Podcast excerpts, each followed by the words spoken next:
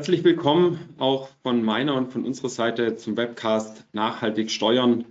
Ähm, wir wollen Ihnen heute darstellen, ähm, was wir auf Basis unserer ESG-Studie äh, mit einer großen Umfrage mit 200 Unternehmen herausgefunden haben und diese Themen in einen Kontext bringen, weil wir ähm, über die Studie auch gesehen haben, dass wir eine sehr, sehr positive äh, Resonanz erfahren haben, eine sehr, sehr große Aufmerksamkeit und auch schon sehr viele unserer Kundinnen und Kunden auf uns diesbezüglich äh, zugekommen sind.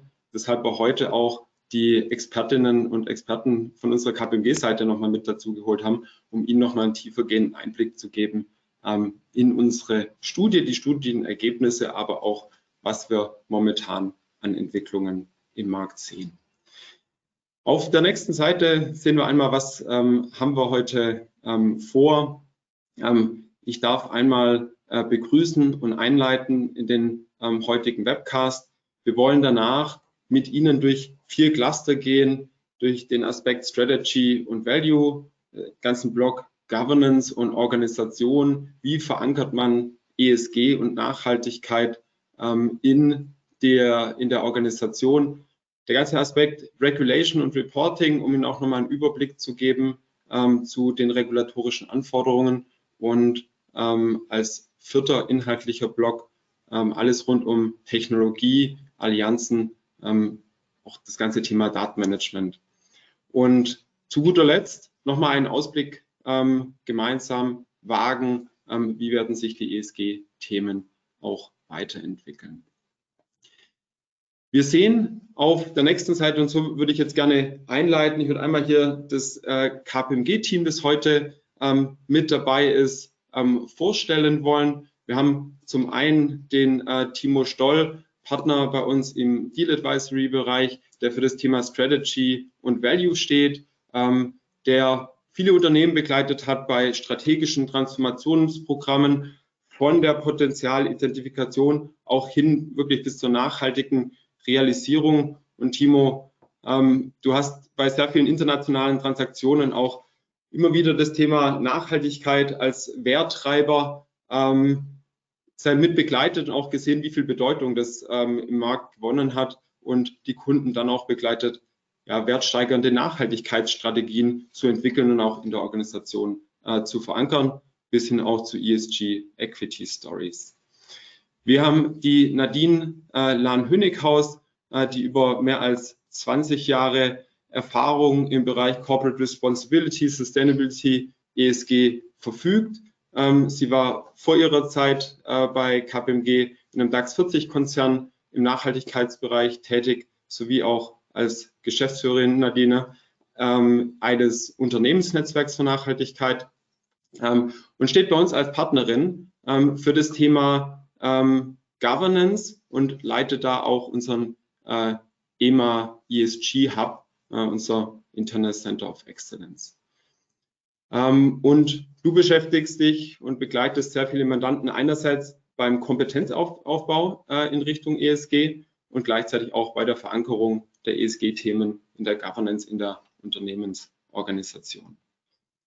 Dann haben wir die Lisa Schlosser, Partnerin aus dem Auditbereich. Äh, Lisa ist äh, Wirtschaftsprüferin und beschäftigt sich sehr viel oder unterstützt auch sehr viele Mandanten in transaktionsbezogenen Projekten, auch in vielen komplexen ähm, Fragestellungen der Rechnungslegung und vor allem dann diese auch ne, bei den Herausforderungen ähm, rund um die finanzielle und nicht finanzielle Berichterstattung. Sie ist auch Teil unseres äh, ESG-Expertenteams, äh, ähm, das sich dann insbesondere auch um die Fragestellung rund um EU-Taxonomie, äh, TCFD und die CSRD äh, entsprechend kümmert. Dann haben wir die Julia Ruf, ähm, Partnerin bei uns im Consulting. Äh, Julia, dein Fokus liegt ähm, auf der Beratung von Unternehmen der Fertigungsindustrie entlang der kompletten Wertschöpfungskette, ne, nochmal mit einem besonderen Fokus auf die vorgelagerte Lieferkette. Ähm, die Julia ist Expertin bei uns, jetzt insbesondere wenn es darum geht, ähm, die ESG-Themen dann zu operationalisieren, auch wie kann man sie technologisch ähm, umsetzen und ähm, ist da an vielen Stellen in Richtung ESG-Berichterstattung ähm, und Steuerung unterwegs. Und zu guter Letzt ähm, meine Wenigkeit mit dem Goran Massar, unserem EMA Head of ESG, ähm, bin ich Autor der Studie Nachhaltig steuern. Ich selbst beschäftige mich als Partner im Consulting sehr viel mit dem Thema integrierter Berichterstattung, sozusagen wie bekommt man die finanzielle und die nicht finanzielle Sicht ähm, verheiratet. Ähm, und um das Thema Kennzahlendefinition und die komplette Datenlieferstrecke dahinter. Das heißt, wie kann man möglichst pragmatisch, noch kosteneffizient von der Datenerfassung, die Datenprozessierung, ähm, auch die Systemarchitektur dann zur Verankerung im Reporting kommen. Und da sehen wir auch, dass es eher ein sukzessiver Weg ist ähm, Richtung Automatisierung. Von dem her, da wollen wir mit Ihnen heute ähm, einmal nacheinander durchgehen. Ähm, ich möchte auf der nächsten Seite noch einige Sätze sagen, ähm, auch zu den Dimensionen äh, des Themas Nachhaltigkeit. Ähm, unsere Experten werden dann in genau diese Felder tiefer einsteigen. Sie sehen oben links der ganze Aspekt Strategy und Value. Wie kann ESG in die Unternehmensstrategie ähm, integriert werden? Wie kann es auch einen Wertbeitrag leisten ähm, für die Bewertungsthemen, jetzt beispielsweise rund um die ESG-Ratings? Wir sehen aus vielen Gesprächen, ähm, dass grundsätzlich das Thema Nachhaltigkeit in sehr vielen Unternehmen auch sehr klar im Vorstand und in der Vorstandsagenda verankert ist. Gleichzeitig haben wir natürlich als konkreten Trigger jetzt ins, insbesondere im deutschen und im europäischen Markt ähm, auch die äh, aktuelle Gesetzgebung der EU. Aber gleichzeitig gilt es ja immer auch, sag ich mal, die strategische Komponente mit der aus Compliance-Sicht auch notwendigen, ähm, sag ich mal, Berichterstattung zu verankern, aber dann wirklich auch die ähm, Wertpotenziale, die in dem Thema ähm, entsprechend auch liegen, entsprechend zu heben. Wir haben darüber hinaus den ganzen Aspekt rund um ähm, Governance und Organisation. Äh, wir sehen, dass zu der finanziellen Sicht, die heute schon überall fest verankert ist, eine nicht finanzielle Sicht, die ESG-Sicht äh, hinzukommen muss. Dazu wird die Nadine Land-Hönighaus nachher einige Einblicke geben. Wie kann sichergestellt werden, dass die ESG-Kriterien fest in die Entscheidungsprozesse verankert werden? Ähm, wie kann sowas auch ganz konkret ähm, angegangen werden? Unten links der Blog zu Regulation und Reporting. Die Lisa Schoss wird nachher einiges nochmal sagen, was kommt da auf Sie zu. Ähm, wir sehen, es gibt da auch ganz unterschiedliche Reifegrade, einfach aus den Gesprächen. Ähm, manche Unternehmen haben für sich schon selbst eine sehr klare Agenda entwickelt, sind sich sehr wohl bewusst, welche Anforderungen an sie gestellt werden. Wir wollen da aber auch durchaus nochmal einen Überblick geben für den oder die ein oder andere ähm, unter Ihnen, die vielleicht auch sagen, ihnen ist da das Gesamtbild noch nicht ganz so klar. Und zu guter Letzt sprechen wir über ESG und dann auch über das ganze Thema nicht finanzielle Daten, wo wir sehen, dass eben, wenn die Finanzberichterstattung jetzt über Jahre gewachsen ist, im nicht finanziellen Bereich, man eben jetzt wirklich sukzessive anfängt, anfängt und an vielen Stellen auch noch sehr stark am Anfang steht, um zu sagen, wie können wir nun nicht finanzielle Daten äh, überhaupt erst erheben, wie können diese effizient ähm, in das Reporting eingespeist werden, um eben auch ein ESG-Reporting, das heißt mal in einem sinnvollen und effizienten Prozess abzubilden. Das sind die vier Dimensionen, die wir auch im Rahmen der Studie nachhaltig steuern verarbeitet haben und ähm, im Austausch äh, mit 200 Unternehmen waren. Sie sehen in der Mitte diesen Aspekt Climate und Nature. Wie kann auch sichergestellt werden, dass das Unternehmen einen positiven Einfluss auf ähm, die Systeme des Planeten hat? Ähm, hierzu ähm, gibt es eine separate KPMG-Studie, äh, die sich rein auf dieses Thema fokussiert. Äh, deswegen wollen wir diesen fünften Part heute auch sozusagen etwas aussparen und um die vier Blöcke, ähm, die den Rahmen bilden, ähm, kümmern. Wir wollen aber einsteigen mit ähm, einer Frage auch an Sie, liebe Teilnehmerinnen und Teilnehmer. Ähm, ich habe diese vier Dimensionen jetzt einmal kurz umrissen. Wo würden Sie für, für sich, für Ihr Unternehmen die größte Herausforderung sehen? In welchem dieser vier Blöcke? Ähm, wir blenden jetzt gleich eine kurze Umfrage ein und ich möchte Sie bitten, ja einmal kurz anzukreuzen, auszuwählen, in welcher Dimension Sie die größten Herausforderungen für Ihr Unternehmen sehen.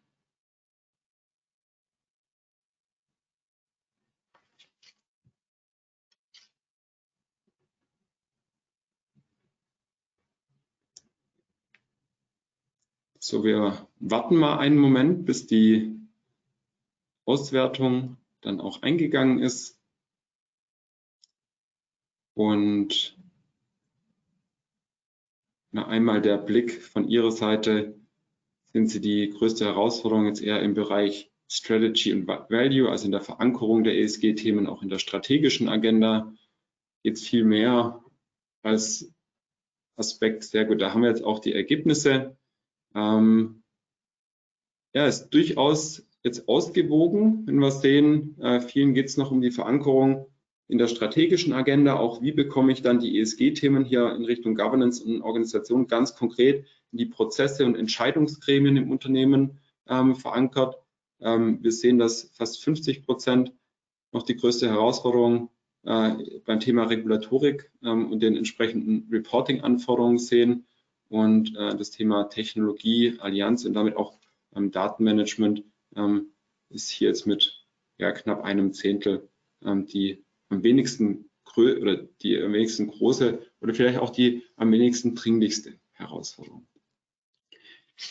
Vielen Dank. Dann würde ich einmal ähm, weiterspringen. Ich möchte noch eine kurze Einleitung geben. Ähm, ich habe die, die Studie auch hier. Wir würden den, äh, den Link auch nochmal teilen, ähm, wenn Sie noch nicht die Möglichkeit hatten, reinzuschauen. Ähm, mit sehr spannenden, durchaus auch einigen überraschenden Ergebnissen. Ähm, wir hatten von der KPMG-Seite unter Einbezug des Marktforschungsinstituts Kantar 200 äh, Entscheiderinnen und Entscheider aus vier Branchen in Deutschland befragt, sind hier über die Sektoren Automotive, Industrial Manufacturing, Transport und Logistik und Versorgerinfrastrukturunternehmen ähm, gegangen. 39 Prozent davon kapitalmarktorientiert, sodass wir durchaus einen sehr breiten äh, Blick bekommen haben, ähm, was die Unternehmen äh, beim Thema nachhaltig steuern auch maßgeblich ähm, bewegt. Ich möchte lieber noch einen Blick werfen auf ja, die maßgeblichen Ergebnisse der Studie, auch wenn wir in den einzelnen inhaltlichen Slots im Nachgang nochmal tiefer ähm, drauf eingehen. Wenn wir einmal bitte auf die nächste Folie springen. Ähm, ich würde es an der Stelle einfach kurz umreißen. Ähm, 47 Prozent der Unternehmen, das sind Sie hier in dem linken Block, ähm, sagen ganz klar, dass durch auch ein proaktives Management und durch ein proaktives Steuern der ESG-Themen auch maßgeblich ähm, ja, Wettbewerbsvorteile für das Unternehmen gegeben sind, also wirklich auch ähm, ESG da als ähm, zwar große Aufgabe, aber auch mit sehr vielen Chancen verbunden ist. Sie sehen in dem ähm, zweiten Block ähm, von links, dass einerseits Kundenerwartungen, Kundenbedürfnisse auch ein wichtiger Treiber ähm, für die ESG-Aktivitäten ähm, sind und ESG auch bei jetzt knapp zwei Dritteln ähm, der befragten Unternehmen ähm, klar auf der Management- und C-Level-Ebene verankert ist. Die rechte Hälfte, und da wird es jetzt deutlich konkreter, wenn wir in, sag ich mal, das, die Operationalisierung von ESG äh, gehen, dass erstmal sehr viele Unternehmen sagen, sie setzen auf sehr heterogenen, sehr verteilten Datenquellen auf und es ist durchaus ein Mangel da, diese Daten jetzt auch stringent äh, zusammenzubekommen. Ähm, nur 25 Prozent der ähm, befragten Unternehmen lassen ihre ESG-Kennzahlen durch einen externen Prüfer ähm, bestätigen, sind auch, da hat man noch weitere Fragen dazu gestellt, momentan erstmal sehr weit ähm, von einer Assurance oder von einem Assurance-Prozess weg.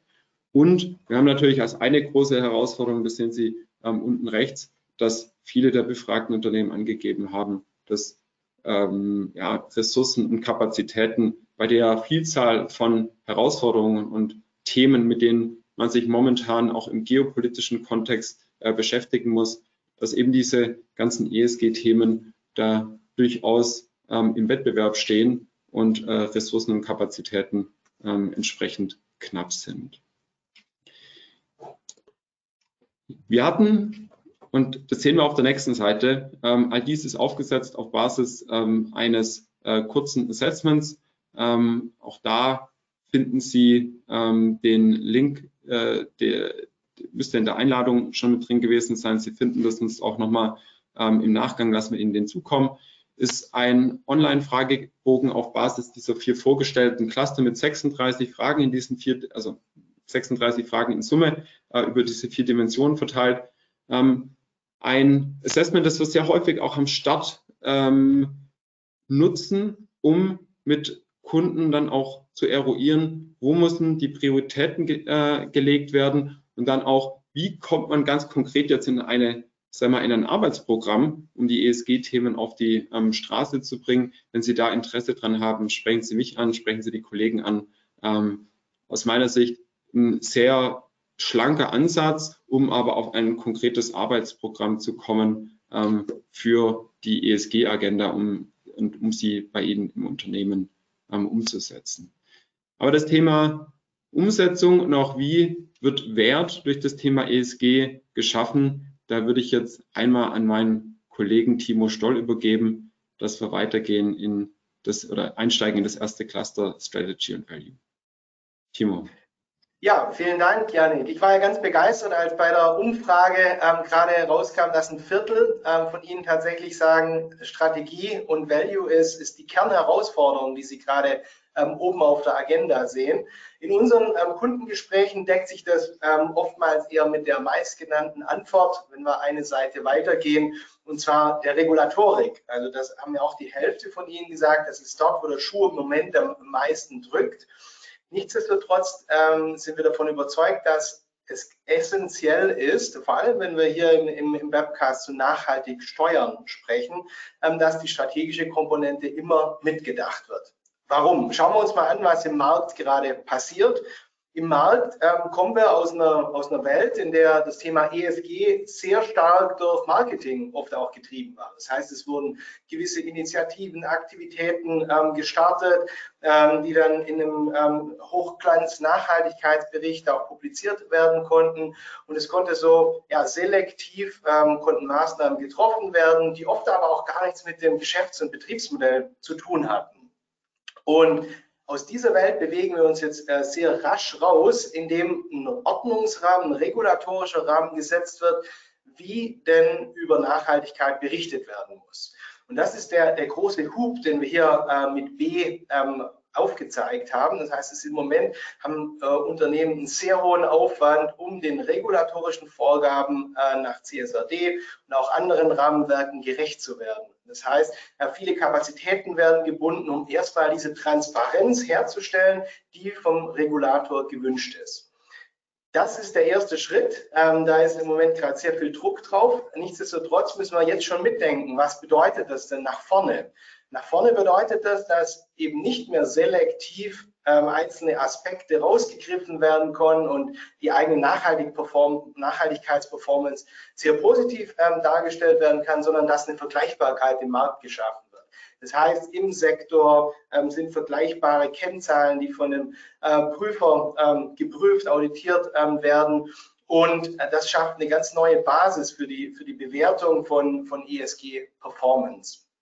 Und das führt letztlich dazu, dass der Aufwand, der betrieben werden muss, um tatsächlich ESG führend äh, zu sein, signifikant ansteigt. Wir erwarten das, ähm, sobald die, die großen kapitalmarktorientierten Unternehmen dann ihre ersten ähm, geprüften Berichte ähm, draußen haben und dann entwickelt sich das ja sukzessive weiter auf mehr oder minder ähm, alle ähm, Unternehmen, äh, mittelgroßen Unternehmen in, in Deutschland wenn wir drauf schauen, was, was dieser erhöhte Aufwand bedeutet, dann kommt man sehr schnell zu der Schlussfolgerung, es wird niemanden mehr geben, der in allen Dis äh, Dimensionen des Nachhaltigkeitsmanagements, äh, allen Nachhaltigkeitsdimensionen führend ist, sondern dass sich Unternehmen sehr strategisch damit auseinandersetzen müssen, wo sie denn den Fokus setzen. Wo möchte ich gut sein? Wo möchte ich äh, vielleicht der, die Beste im Markt sein?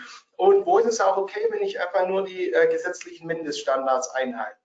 Und das sind äh, diese, diese Setzen von Ambitionen, das ist der logische Schritt, äh, nachdem ich die, die, Transparenz erstmal habe. Und das ist eine hochstrategische äh, Fragestellung. Warum äh, machen das die Unternehmen? Also warum ist es überhaupt erstrebenswert, ähm, ähm, ESG führend zu sein in einem oder in mehreren Bereichen? Das ist letztlich, äh, wie, wie, die Gesetzgebung auch ausgelegt ist, ist, dass, äh, dass damit Kapitalströme gesteuert werden sollen. Das heißt, ähm, es geht darum, erstmal den Kunden transparent zu machen, was ist die Nachhaltigkeitsperformance von, von Unternehmen, von den Produkten der Unternehmen, dann aber auch äh, für Investoren, wo kann ich nachhaltig oder nachhaltiger investieren und wo vielleicht auch nicht. Das heißt, wir erwarten, dass sobald diese, diese Transparenz geschaffen ist, ähm, dort auch sich die, die Stakeholder-Gruppen äh, sehr stark daran orientieren werden.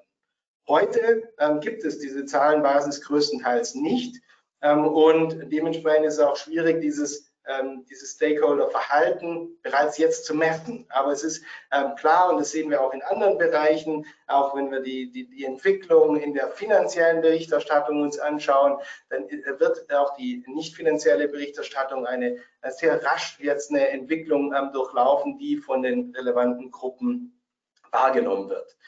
Das heißt, wenn wir weitergehen, äh, wenn ich, äh, ich brauche eine Nachhaltigkeitsstrategie, weil ich nicht in allen äh, Dimensionen führend sein kann. Ich muss sehr klar verstehen, auf was kommt es denn an. Und ähm, auf der nächsten Seite ähm, sehen wir, ähm, was, äh, was die Unternehmen, äh, die, die 200 Entscheiderinnen und Entscheider, äh, die an unserer Studie teilgenommen haben, ähm, als wichtige Treiber hinter ihren ESG-Aktivitäten sehen.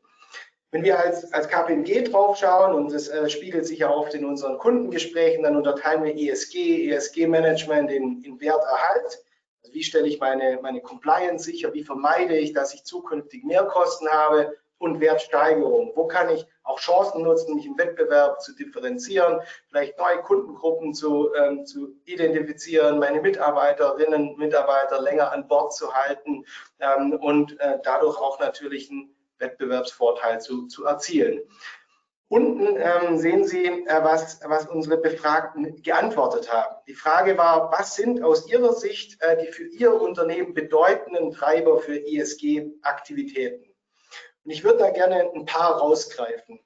Wenn wir ganz links auf der Werterhaltsseite ähm, sind, dann war der, ähm, die, die Nummer eins genannte Antwort mit 64 Prozent war Klimawandel und Umweltschäden. Das heißt, wir sehen derzeit in den Kundengesprächen, dass, dass äh, dieses, äh, dieses Phantom, äh, die Umweltschein, Klimarisiken haben einen, einen Einfluss auf meine Lieferkette, auf meine unmittelbare Produktion, sich zu materialisiert. Ähm, und man kann derzeit jetzt auch schon sehr gute Prognosen ähm, treffen, welche zum Beispiel Werke äh, von äh, betroffen sein werden von Überschwemmungen, von, von Extremwettersituationen wenn äh, wir uns auf einem 1,5 Grad oder auch auf einem höheren äh, Gradpfad entwickeln.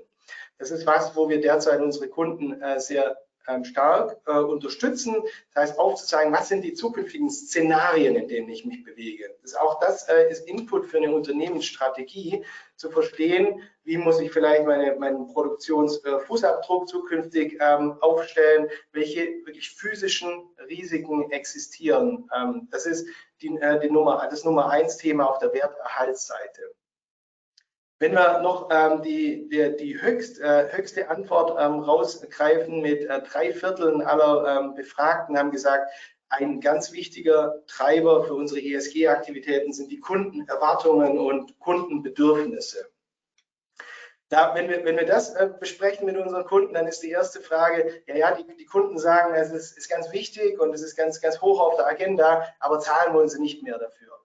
Und das ist äh, interessant. Deshalb haben wir das auch bewusst so in diesen blau-violetten ähm, Grenzbereich äh, reingelegt. Denn äh, die Erfüllung von ähm, gesteigerten Kundenerwartungen kann natürlich auf der einen Seite dem Werterhalt dienen. Das heißt, wenn ich dort nicht mitspiele, wenn ich gewisse Standards äh, zukünftig erfülle, dann werde ich dort kein Geschäft mehr machen äh, mit, mein, mit meinen Kunden. Das ist die Werterhaltsseite. Gleichzeitig auf der anderen Seite haben wir natürlich auch die die Wertsteigerungsdimension, habe ich die Möglichkeit, durch neue Produkte, ähm, durch ähm, auch Erschließen neuer ähm, Kundengruppen, durch ein attraktiveres Angebot, durch neue Lösungen, dort äh, die, die, neuen Kundenerwartungen zu übertreffen und so, wie auch dann rechts damit verwandt, äh, neue Geschäftspotenziale zu heben. Wenn wir uns damit befassen, wir, wir, wir bewegen uns auf einem, ähm, einem 1,5 Grad Pfad oder wir befinden uns auf einem 3 Grad Pfad, dann hat es eine ganz unterschiedliche Dynamik äh, nach vorne raus. Und ähm, zum Beispiel, wenn ich in, in, in, in der Infrastruktur ähm, tätig bin, also was bedeutet das denn, wenn ich ähm, unter einem 3 Grad Pfad ähm, sehr viel mehr Migration erwarte, also sehr viel mehr ähm, Zuzug in die Städte, wie, wie, welche Potenziale ergeben sich hier für mich? Ähm, welche Potenziale ergeben sich durch, durch ähm, Umweltphänomene. Ähm, äh, das sind Themen, mit denen man, man sieht es sehr schön, wie die einzelnen Boxen eben keine losgelösten Boxen sind, sondern sehr viel Interdependenzen hier auch vorherrschen. Dritter und letzter Punkt, den ich hier herausgreifen möchte, ist das Thema Eigentümer, Investoren. Unten die Hälfte, ein bisschen über die Hälfte der Befragten haben gesagt, das ist ein, ein wichtiger Treiber für unsere ESG-Aktivitäten.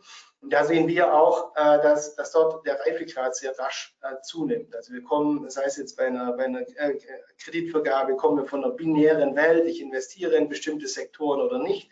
Und das wird jetzt deutlich ähm, qualifizierter mit, mit den mit, mit der Transparenz, die geschaffen wird, mit den zusätzlichen Kennzahlen, die die Investoren zur Verfügung stehen. Was eine Empfehlung ist und was oft äh, sehr, sehr interessant ist, ist auch, sich damit auseinanderzusetzen, ähm, wie bewerten zum Beispiel ESG-Ratings, die ja oft von, ähm, von, von Investoren auch ähm, berücksichtigt werden. Wie, wie bewerten die? Wie sehen die E, und G in meinem Sektor? Wir haben ja die, die Tendenz, dass das Environment-Thema äh, die komplette Diskussion dominiert es ist aber doch auch äh, relevant und interessant zu sehen, dass oftmals zum Beispiel das, das Thema Governance bis zur Hälfte des Ratingergebnisses treibt oder auch soziale, äh, soziale Themen.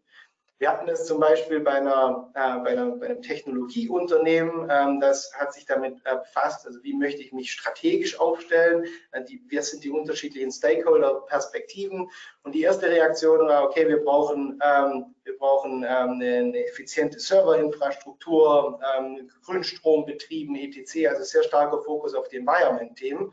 Im Lauf des Projekts hat sich aber herausgestellt, dass vor allem auch in der Investorenkommunikation das Thema digitale Inklusion deutlich präsenter und deutlich, äh, deutlich wichtiger ist. Ähm, und das kann man äh, sehr, sehr einfach auch, äh, jeder, jede von Ihnen kann nachvollziehen, wie diese Gewichte ähm, in Ihrem Sektor gesetzt sind.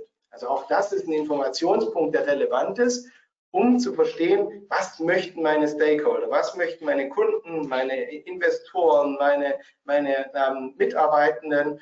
Und so kann ich äh, in der Strategiedefinition die, die richtigen Schwerpunkte setzen. Nochmal die Brücke zur vorherigen Seite.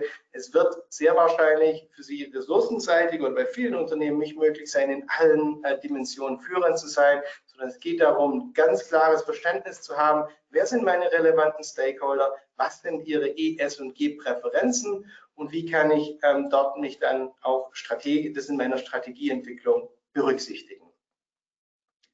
Wenn wir eins weitergehen, dann sehen wir äh, die, ähm, die, die eingangs erwähnte Zahl von, von Yannick mit äh, knapp der Hälfte der, der Teilnehmenden haben gesagt, sie, ähm, sie managen bereits Chancen und Risiken äh, proaktiv, äh, möchten sich dadurch einen, einen Wettbewerbsvorteil ähm, verschaffen. Und ähm, ein Viertel handelt auch nach der Maxime, dass der wirtschaftliche Erfolg mit dem gesellschaftlichen Nutzen Hand in Hand gehen soll. Ähm, ich denke, das, äh, das letzte Wort ist ganz wichtig, dass er gehen soll. Das heißt, es ist eine Ambition, ähm, das ist ein Verständnis, was dort bei einem, bei einem Viertel der Teilnehmenden ähm, vorherrscht.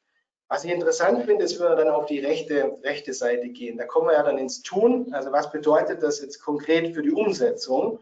Und da sehen wir sehr äh, die, die Herausforderungen, jeweils die Prozentzahlen dahinter, wie viel äh, Prozent der Befragten gesagt haben, das ist ein ähm, zentrale Herausforderung äh, für, für das Unternehmen. Nummer eins genannte Antwort ist Vereinbarkeit von, von ESG mit der Geschäftsstrategie. Und das ist was, was wir ähm, sehr, sehr häufig ähm, sehen, dass ESG und ESG-Strategie erstmal losgelöst gedacht werden. Also ja, die Stakeholder aber erwarten von uns, dass wir eine ESG-Strategie haben. Das heißt, wir entwickeln eine und, und kommunizieren die ähm, in einem Nachhaltigkeitsbericht oder über andere ähm, Kanäle. Was aber ähm, hier essentiell ist, ist, dass äh, um, um, wirklich in, ähm, der neuen ESG-Welt, wie sie eingangs skizziert werden, zu äh, handlungsfähig zu sein, ist, dass es nicht eine ESG-Strategie und eine Geschäftsstrategie gibt, sondern dass die Nachhaltigkeitsstrategie essentieller Part der, der Geschäftsstrategie ist. Bei unseren Kunden ähm, arbeiten wir oft an der Schnittstelle zwischen Nachhaltigkeitsabteilung und ähm, Corporate Strategy, also die Strategieabteilung. Und das ist vielleicht für Sie auch ein, äh, ein Punkt, ähm, den, Sie, den Sie mal beleuchten können in Ihrem Unternehmen. Wie ist, wie ist denn da die Durchlässigkeit von, von Informationen zwischen, zwischen Accounting, zwischen Nachhaltigkeitsabteilung, zwischen Strategie? Weil das sind ähm, Stakeholder im Unternehmen, die zukünftig sehr eng verzahnt arbeiten äh, müssen, um als Unternehmen erfolgreich ähm, zu sein. Das heißt, es geht darum, im Strategieprozess involviert zu sein, aber natürlich auch aus der Nachhaltigkeit heraus die Sprache der Corporate Strategy zu sprechen. Das heißt, ähm, über, über Kundenerwartungen, über Kundennutzen, über Investoren ähm, anfangen, über Mitarbeitenden Anliegen zu kommen, dort die Stakeholder, wie im vorigen Schritt skizziert, gut zu verstehen und dann auch quantitative äh, Analysen mit einfließen zu lassen in den Strategieentwicklungsprozess.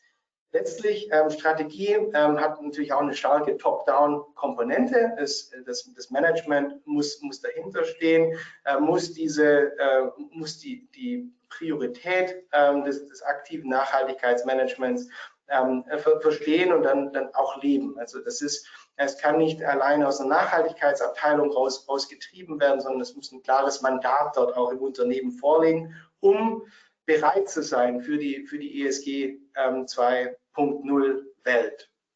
Und letzter Punkt, ähm, und das ist auch die, die Überleitung Richtung äh, dann, dann Governance und Organisation und, und die Klammer hier mit, mit Steuerung ist, es geht als die zweite Herausforderung, die hier genannt wird, äh, die, um die Überwachung von Zielen, um die Steuerung ähm, zur Zielerreichung. Wie bringe ich denn das, was ich mir strategisch überlegt habe, was ich aus Stakeholder-Erwartungen abgeleitet habe, wirklich in, äh, zum Leben.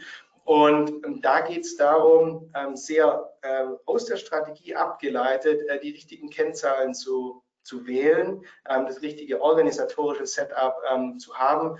Dazu sprechen wir ähm, jetzt, jetzt direkt mit, mit Nadine.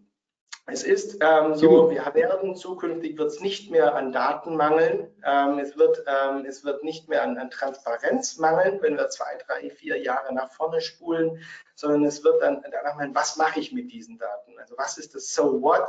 Welche Ziele setze ich mir? Welche Ambitionen? Ähm, und wie kriege ich, die, äh, wie kriege ich nach diesen Prioritäten gesteuert ähm, und die Organisation transformiert?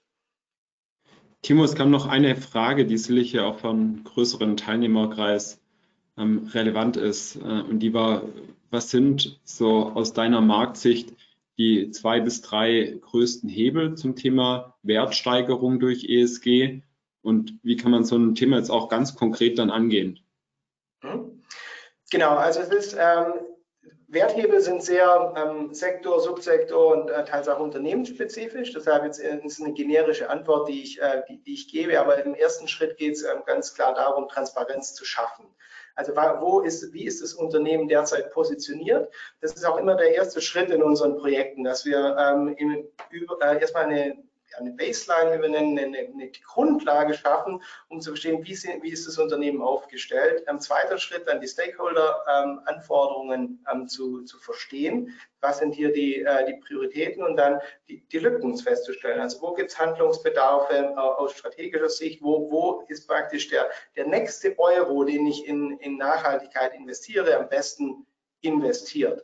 Und letztlich, ähm, wenn wir unser diese ESG Value Creation steht ja hier auch ähm, auf, ähm, als Überschrift. Die, äh, die drei Hebel sind immer, wir schauen uns sehr strukturiert an, was sind zusätzliche Umsatzpotenziale, Kostenreduktionspotenziale und dann, wie kann ich die Marktwahrnehmung im Sinne eines, eines Multiples auch, auch verändern. Und wie gesagt, wir haben ja auch in, in bei den Teilnehmenden heute ein sehr diverses, also aus, aus verschiedensten Sektoren ähm, Teilnehmende. Das wäre dann ähm, in, in einzelnen Gesprächen oder in, in, sektorspezifischen Runden sind die natürlich sehr, sehr, sehr, sehr unterschiedlich. Ähm, und deshalb muss ich es hier bei einer generischen Antwort belassen.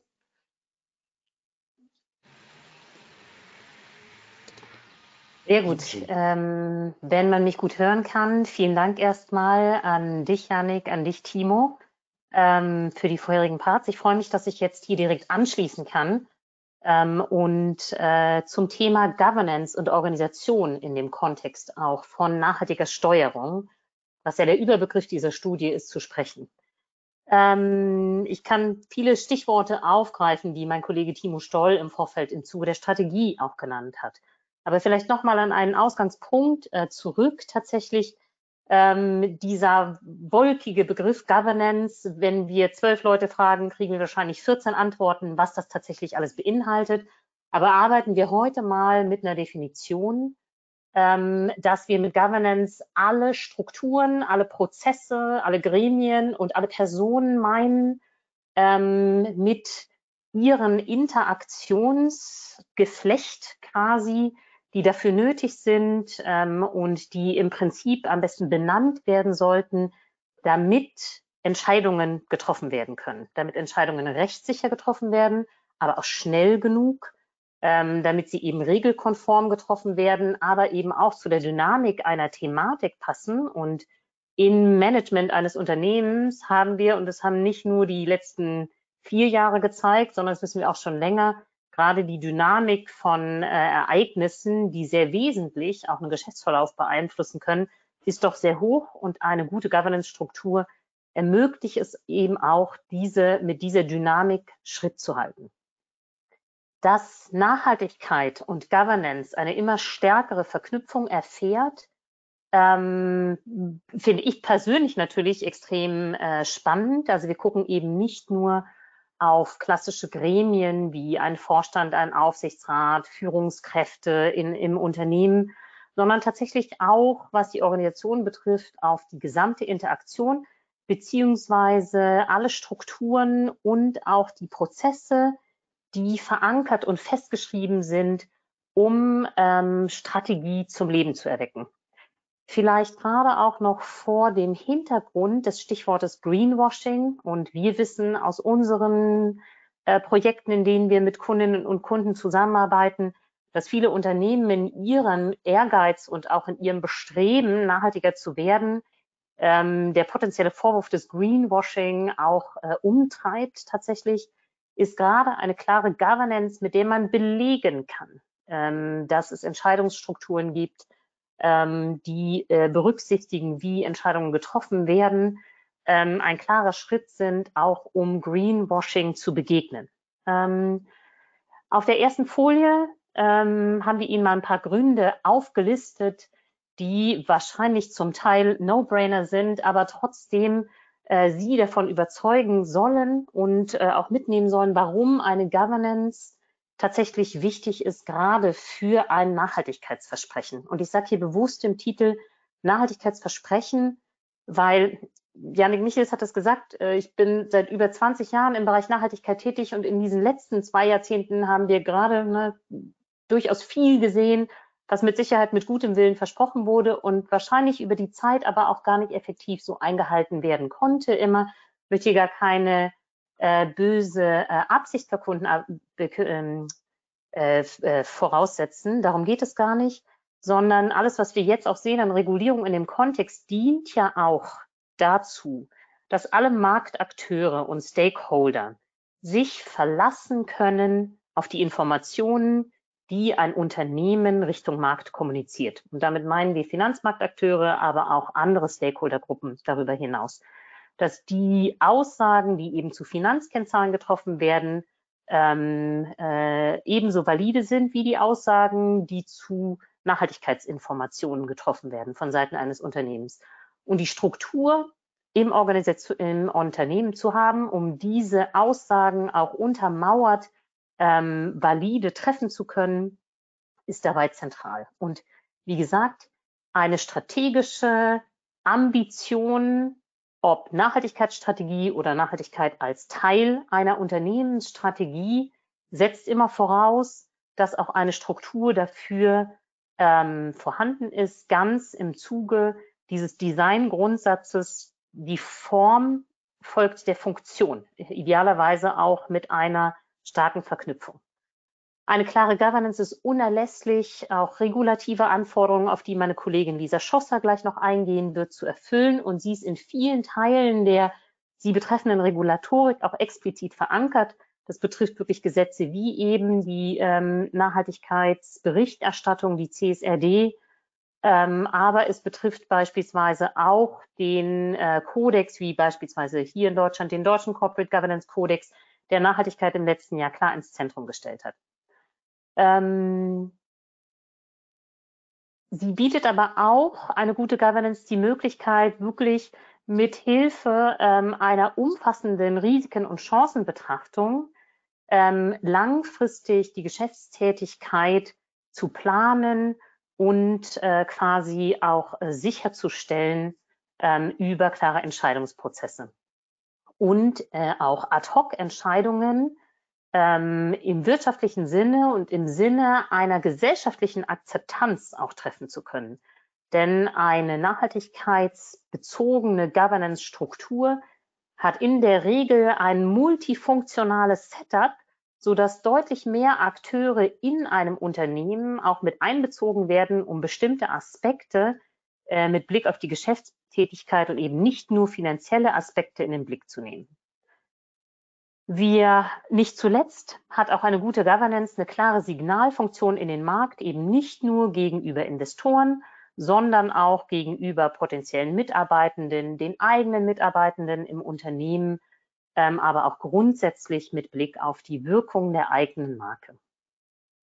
Auf der nächsten Folie tauchen wir mal so ein bisschen ein, ähm, welche Elemente denn tatsächlich dazugehören zu einem zukunftsfähigen Governance-Modell, das die Nachhaltigkeit stark verankert. Ähm, klar ist, dass auch ein Governance-Modell einzahlen sollte auf das, was die strategische Ambition und auch das strategische Setup eines Unternehmens ist. Ne, nur mal ein Beispiel, vielleicht in dem Kontext ein ähm, Consumer Brand Unternehmen mit mit einem ganz klaren Ziel, ähm, auch bestimmte Produktsparten Nachhaltigkeit, nachhaltig im Markt zu platzieren, ähm, wird auch eine Unternehmensstruktur haben, eine interne Organisation, die eben dieses abbildet, mit vielleicht einer deutlich stärkeren Fokus auf der produktbezogenen Nachhaltigkeit, ähm, äh, in einer Business Unit beispielsweise. Die Organisation zur Nachhaltigkeit findet natürlich auch auf den höchsten Gremien äh, in einem Unternehmen statt, äh, mit klaren Zuständigkeiten im Bereich äh, des Vorstands tatsächlich, entweder einem Ressort oder eine Gesamtverantwortung im Zuge eines Vorstands mit der Verantwortung beim Vorstandsvorsitzenden oder auch bei einem Chief Sustainability Officer, wie wir sie auch äh, regelmäßig in Unternehmen tatsächlich finden. Und gleichzeitig wird aber auch diese Verantwortung die klare Verankerung auf einer Aufsichtsratsebene inzwischen gespiegelt, beispielsweise durch Nachhaltigkeitskomitees ähm, oder Strategiekomitees, die eben Nachhaltigkeit äh, mit aufgreifen. Die Organisation, die unterhalb der Führungsgremien liegt, ähm, ist für mich tatsächlich in der Praxis oft vielmals noch die entscheidendere. Ähm, welche Struktur haben wir im Platz, um Entscheidungen treffen zu können? Gibt es vielleicht ein Sustainability Board, mit dem relevante Funktionen innerhalb des Unternehmens, ähm, in dessen Kontext äh, Sie bestimmte Entscheidungen beraten können, Entscheidungen für einen Vorstand vorbereiten ähm, und auch entsprechend diskutieren. Denn die Diskussion und wirklich das Abwägen von Handlungsoptionen muss mit einer gewissen Ausführlichkeit auf einer anderen Ebene stattfinden können mit welchen Kennzahlen tatsächlich gesteuert wird, ähm, also welche Nachhaltigkeitskennzahlen so zentral sind, beispielsweise eben Reduktion von CO2-Emissionen und wie diese Kennzahlen auch in der gesamten Organisation dann verankert sind und auch Einzelnen mitgegeben werden in ihre Leistungserwartungen, ähm, ist dabei auch ganz entscheidend, dass auch Einzelne wissen, wie sie der Strategie entsprechend handeln sollten, idealerweise. Untermauert wird dies natürlich durch die Daten- und Technologie, die oft ja auch angelehnt an die Governance-Struktur zu erfolgen hat. Und äh, hier auch in einem erfolgreichen Governance-Modell nicht zu vergessen, die wirklich wertvolle Kraft, die Mitarbeitende und Mitab äh, Mitarbeiterinnen und Mitarbeiter sind für ein Unternehmen, auch die starke Marke nach außen zu tragen ähm, und äh, nicht zu vergessen, diese auch mitzunehmen in den Veränderungsprozess, was eine Organisation betrifft.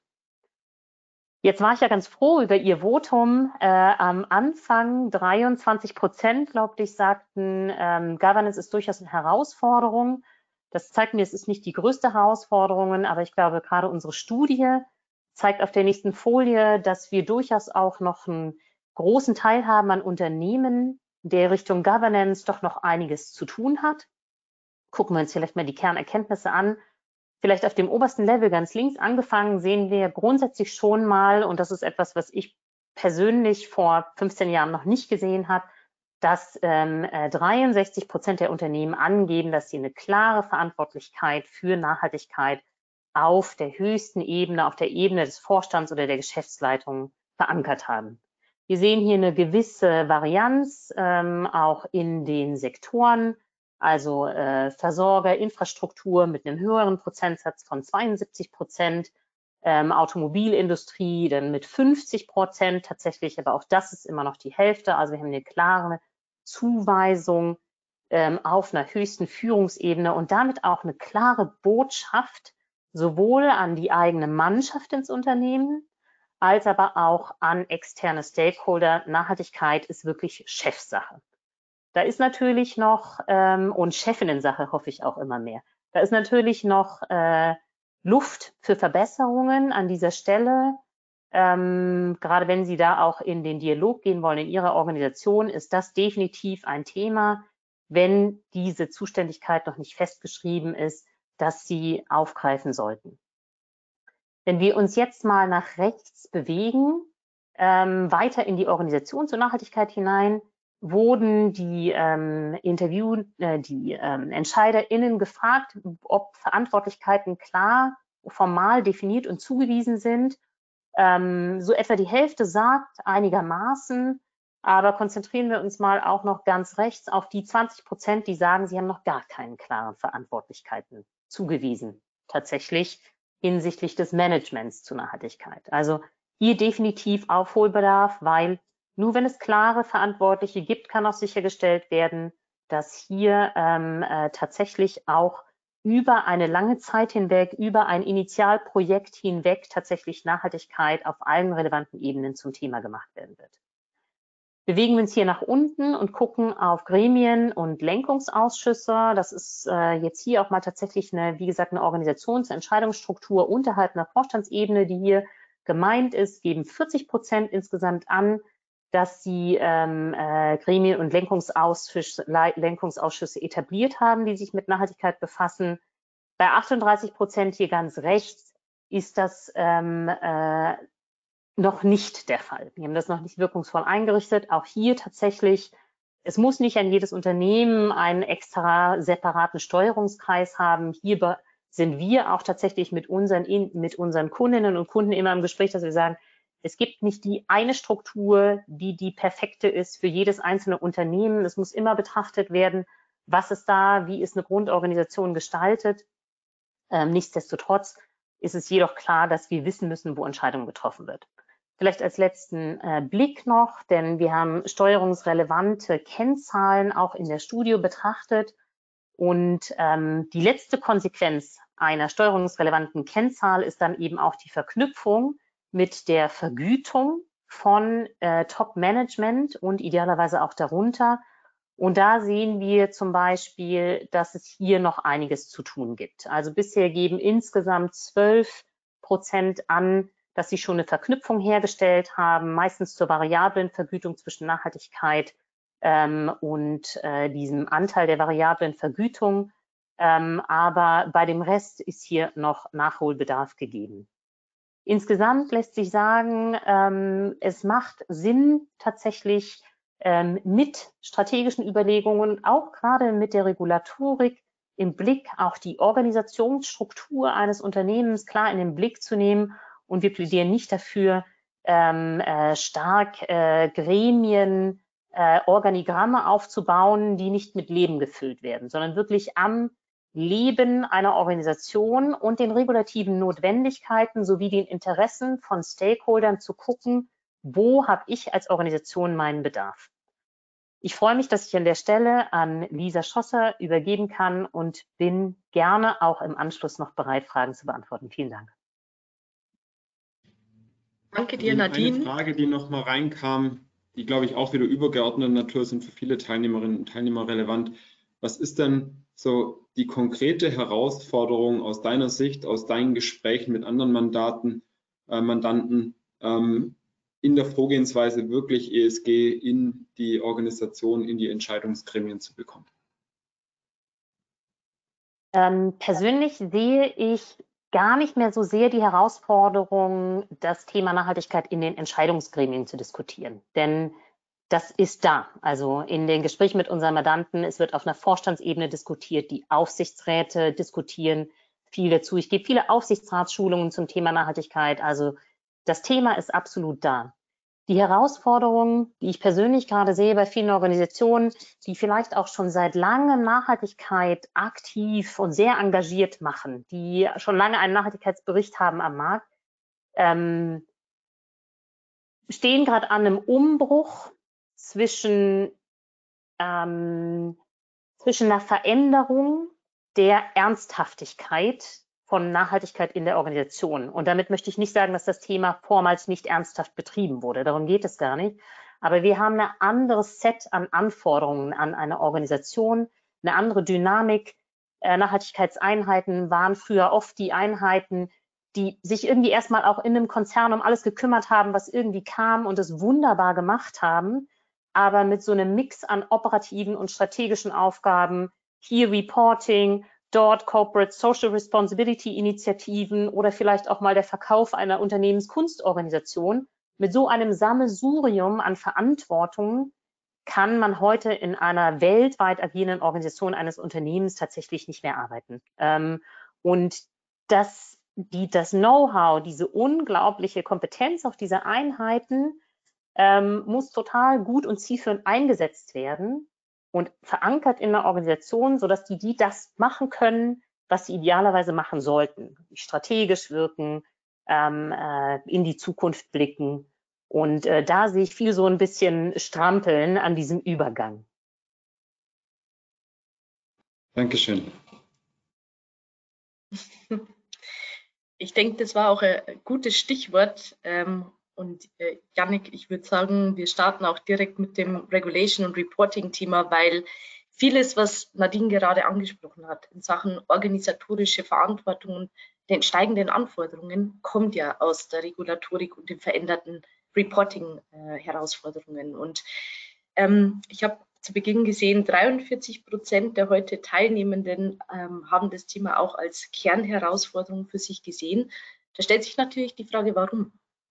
Und wenn wir auf der nächsten Seite uns die Studienergebnisse anschauen, dann zeigt sich das auch insbesondere bei drei Themenaspekten, die ähm, sehr, sehr hoch bewertet wurden oder einfach sich im Fokus befinden, nämlich die Frage Ressourcen und Kapazitäten. Das passt auch ein bisschen zu der organisatorischen Diskussion. Wo liegt eigentlich die richtige fachliche Expertise? Wir sehen das immer wieder in den Diskussionen. Ist es der Finanzbereich? Ist es der Kernnachhaltigkeitsbereich? Ähm, ist es eine geteilte Verantwortung? Also wer kümmert sich eigentlich um dieses doch sehr übergreifende Thema? Wo werden auch Ressourcen aufgebaut? Wo müssen sie aufgebaut werden? Oder auch ja, ähm, veränderte Anforderungen über eine Art Upscaling ähm, entgegengekommen werden? Also wie kommt man dieser ganz kurzen ja, Zeitachse, in dieser ganz kurzen Zeitachse diesem ähm, Thema auch hinterher? Das zweite das, äh, ist das Thema Daten. Ja, also es ist natürlich, Reporting ist eine Datenthematik immer, schon im Finanzbereich, da kennt man das historisch, lange Zeit gewachsen, hat etablierte Strukturen im Nachhaltigkeitsbereich, eben auch wenn es schon freiwillige Berichterstattungen gibt, ähm, ist es doch auch auf freiwilligen Strukturen, nicht ganz so etabliert wie im Finanzbereich. Das heißt, diese 33 Prozent decken sich auch mit dem, was wir häufig in der Praxis derzeit sehen. Und das Ganze fußt natürlich dann auch wieder in Strukturen und Prozesse.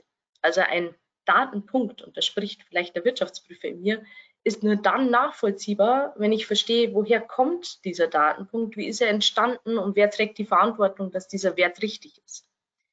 Und da kommt es auch wieder zum Thema, ich kann nur steuern, was ich auch messen kann, und zwar verlässlich messen kann.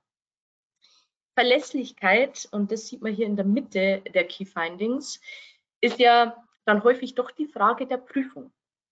Ähm, persönlich finde ich das immer spannend, wenn uns äh, die Frage gestellt wird im Benchmarking, Peer Group Vergleich. Wir haben jetzt auch wieder die EU-Taxonomie-Studie zum Beispiel ähm, in diesen Tagen veröffentlicht, also auch im zweiten Jahr, wo eigentlich immer das Thema kommt, ja, warum sind meine Peer-Unternehmen, ne, auch europäisch, vielleicht ein bisschen anders in den Zahlen? Und häufig kommt es dann auch auf die Frage an, sind es geprüfte Zahlen oder nicht? Derzeit ist es eine komplette freiwillige Prüfung. Deswegen sehen Sie hier auch, dass 25 Prozent der Unternehmen derzeit ihre ESG-Kennzahlen, wenn sie welche veröffentlichen, durch einen externen Prüfer, entweder mit einer Limited, also einer sozusagen äh, begrenzten, ähm, äh, ja, begrenzten Sicherheit oder mit einer Reasonable Assurance, also wie die Abschlussprüfung im Finanzbereich prüfen lassen. Derzeit ein Viertel wir sehen aber auch mit 28 Prozent additiv, dass sich dann Trend eigentlich absehen lässt, schon vor regulatorischer ja, Verpflichtung, ESG-Zahlen prüfen zu lassen. Und das liegt auch daran, wir haben es zu Beginn äh, von meinem Kollegen Timo Stoll gehört, dass einfach Adressaten danach fragen. Dass ähm, gerade im Finanzumfeld Investoren, aber auch gerade im B2B-Umfeld Kunden verlässliche Informationen zu bestimmten ESG-Kennzahlen haben wollen. Und insofern ist das auch etwas, was wir ja, in unserer Praxis Tag, äh, Tag für Tag sehen. Ja, dann stellt sich die Frage, wie weit sind denn alle Unternehmen? Na, und da sehen wir schon, dass äh, zwei Drittel der berichtspflichtigen Unternehmen, wir haben hier natürlich Kapitalmarkt- und Nicht-Kapitalmarktunternehmen, noch nicht in, äh, mit der Umsetzung aller Maßnahmen zur Erfüllung der neuen Berichterstattungspflichten äh, begonnen haben. Das bezieht sich insbesondere auf die CSRD, wir haben uns dann nochmal angeschaut, wie sieht es mit der EU-Taxonomie aus, weil dort ja doch einige Unternehmen schon derzeit berichtspflichtig sind. Und hier sind 20 Prozent äh, noch in der Umsetzung. Einige haben es schon umgesetzt, ähm, gerade die Unternehmen, die natürlich kapitalmarktorientiert sind. Und was noch spannend ist, ist auch wieder der Vergleich zwischen ja, Größen, Umsatzgrößen der Unternehmen, nämlich 13 Prozent bei den unter 500 Millionen Euro Umsatzunternehmen, 35 Prozent bei den mehr als 500 Millionen Euro Umsatzunternehmen. Das heißt, man merkt einfach auch, dass größere Unternehmen dann natürlich weiter im Prozess sind. Ja, das mal zur Studie, was sich da als Erkenntnisse äh, zeigen. Und wenn wir uns jetzt auf der nächsten Seite anschauen, warum das Thema auch so ein, ja, gewisse, ja, wie würde man sagen, Dynamik hat, dann zeigt sich das an diesem Schaubild eigentlich sehr gut. Es soll darstellen, aus welcher Welt kommt man und in welche Welt gehen wir. Und das heißt insbesondere, die Anforderungen steigen in der Berichterstattung, aber auch in der Prüfung. Wir kommen aus einer Welt, wo es ähm, einen Geschäftsbericht ähm, natürlich historisch gibt, mit einem Finanzbericht, der ist Reasonably Assurance geprüft, also mit einer vollumfänglichen Prüfung. Ähm, und es gibt seit einigen Jahren für kapitalmarktorientierte Unternehmen erstmalig eine Verpflichtung in Deutschland, auch nicht finanzielle Angaben zu machen, insbesondere die EU-Taxonomie. Das ist etwas, was nur, wie gesagt, kapitalmarktorientierte Unternehmen bis dato ähm, verpflichtet waren und vor allem auch nicht eben zu prüfen war, sondern nur, wenn dann mit einer freiwilligen Prüfung versehen ist. Additiv gibt es häufig, und das sehen Sie sicherlich auch immer wieder, publizierte Nachhaltigkeitsberichte. Teilweise geprüft, teilweise ungeprüft, aber auf jeden Fall freiwillig, nach einem freiwilligen Standard, häufig GRI zum Beispiel. Das heißt, nicht Teil eines Geschäftsberichts. Es wird sich maßgeblich in 2024 verändern. Bis dahin wird sich schon die nicht finanzielle Erklärung erweitern. Ne? Die EU-Taxonomie ähm, wird sich Jahr für Jahr ausweiten. Ähm, diesem Jahr werden wir erstmalig zu sechs Zielen Daten äh, sehen, die veröffentlicht werden. Viel mehr Sektoren werden darunter gefasst. Also das, was wir sehen, gerade im Austausch mit unseren Mandanten, ist, dass das natürlich schon auch für viel Aufwand ähm, sorgt, auch für viele Fragen sorgen. Also die Vorgaben sind nicht immer so trivial, aber es ist zum 31.12.23 erstmalig zu berichten. Ab 24 wird sich die Welt massiv ändern. Mit der CSRD wird es ähm, eine Erweiterung des Lageberichts geben. Das heißt, der Geschäftsbericht wird Finanzen und nicht finanzielle Informationen ebenbürtig, kann man fast sagen, beinhalten. Ähm, und die Frage wird sich auch stellen, inwiefern denn Nachhaltigkeitsberichte darüber hinaus noch veröffentlicht werden. Ähm, das, was wir derzeit sehen in den Diskussionen, ist, dass das sehr abhängig davon ist, wen ich ansprechen will. Wenn es Investoren sind, macht es zum Beispiel Sinn, nochmal eine Investor Relation Unterlage separat zu veröffentlichen zu dem Thema.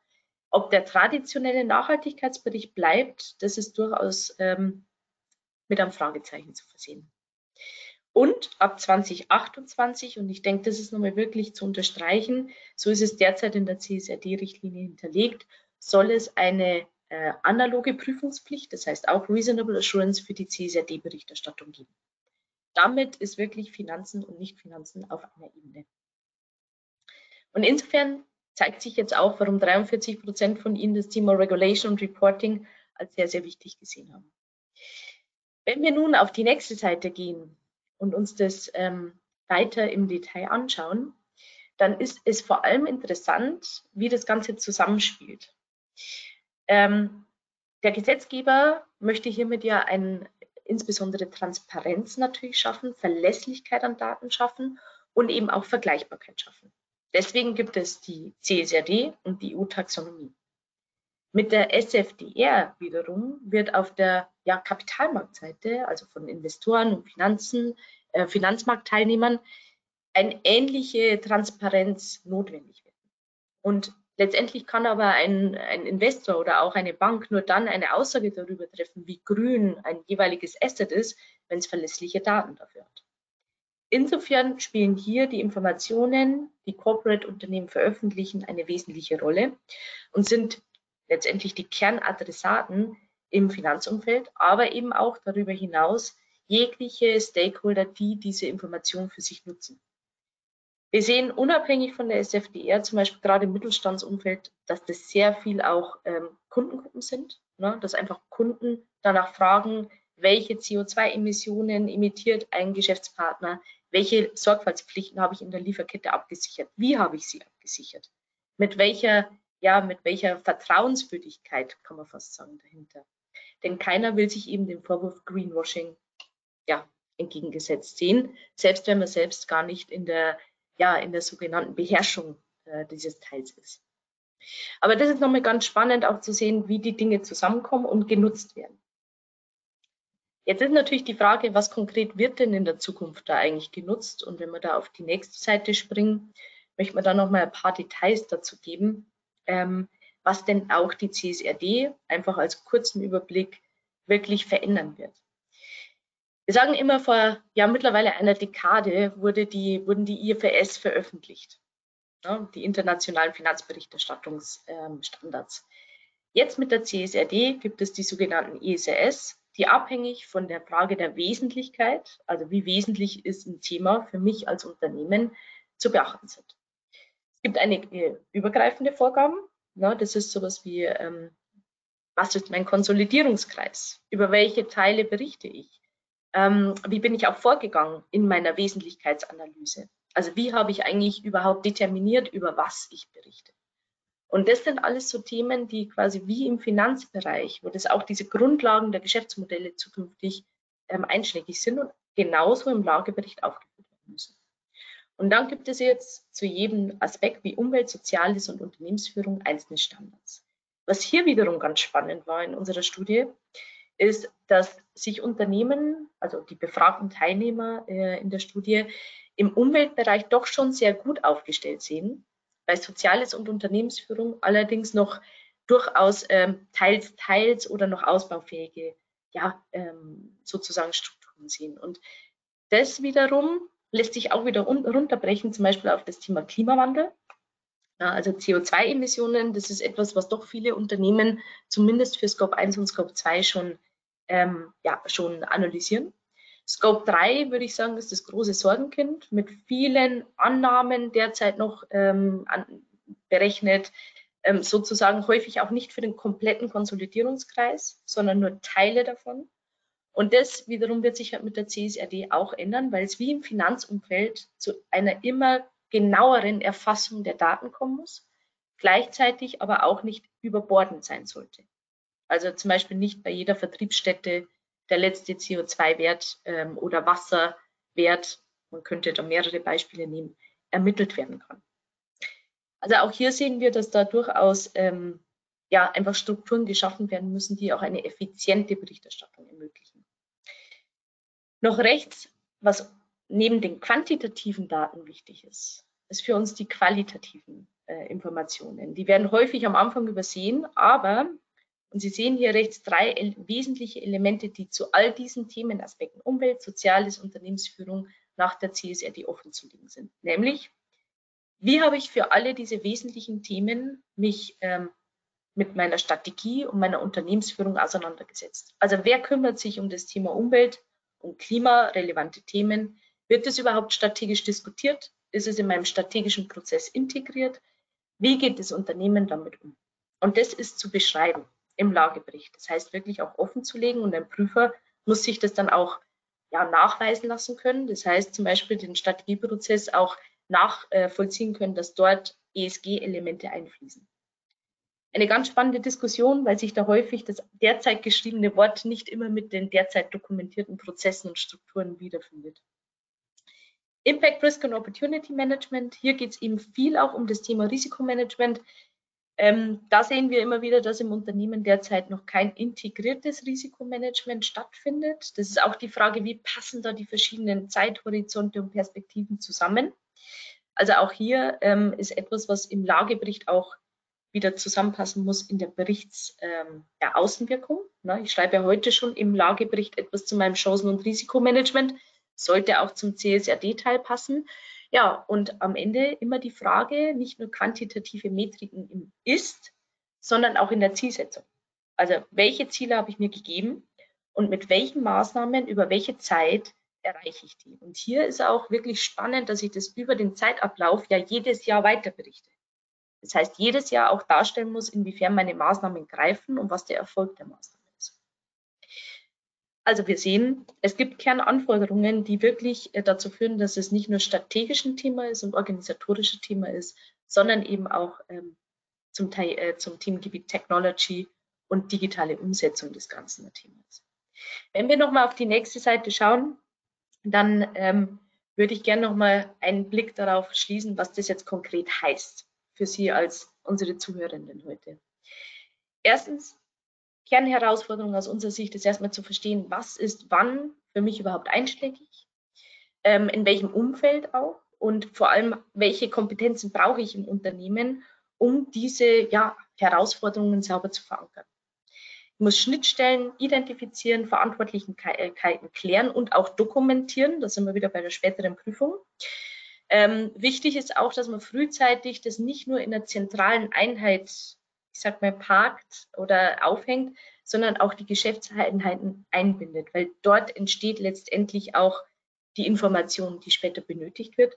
Und vor allem sehen wir auch, dass immer häufiger die Informationen von den Geschäftseinheiten benötigt werden, um sich zum Beispiel bei Ausschreibungen zu differenzieren. Ja, People. Ähm, es geht viel um Befähigung, also wirklich Trainings, Workshops, Kommunikationspläne, Change Management. Aber ganz wichtig, gerade auch, wir haben die zeitliche Planung gesehen, wenn wir für das Erstberichtsjahr kapitalmarktorientierte Unternehmen 2024 sehen, wie kann ich denn Daten verlässlich erheben?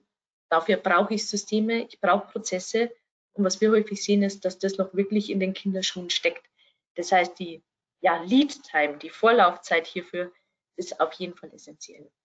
Und deswegen auch ähm, ja, möchte ich gern zum nächsten Teil an meine Kollegin, ähm, die Julia, übergeben. Ähm, denn das Thema Systeme ist sicherlich eins, was viele unserer Teilnehmer heute interessiert. Es sei denn, Janik, es gibt noch Fragen. Genau, es kam eine Frage, die, glaube ich, auch nochmal ganz spannend ist und das bezieht sich so ein bisschen auf die auf der letzten Folie, äh, was du gerade noch angesprochen hattest.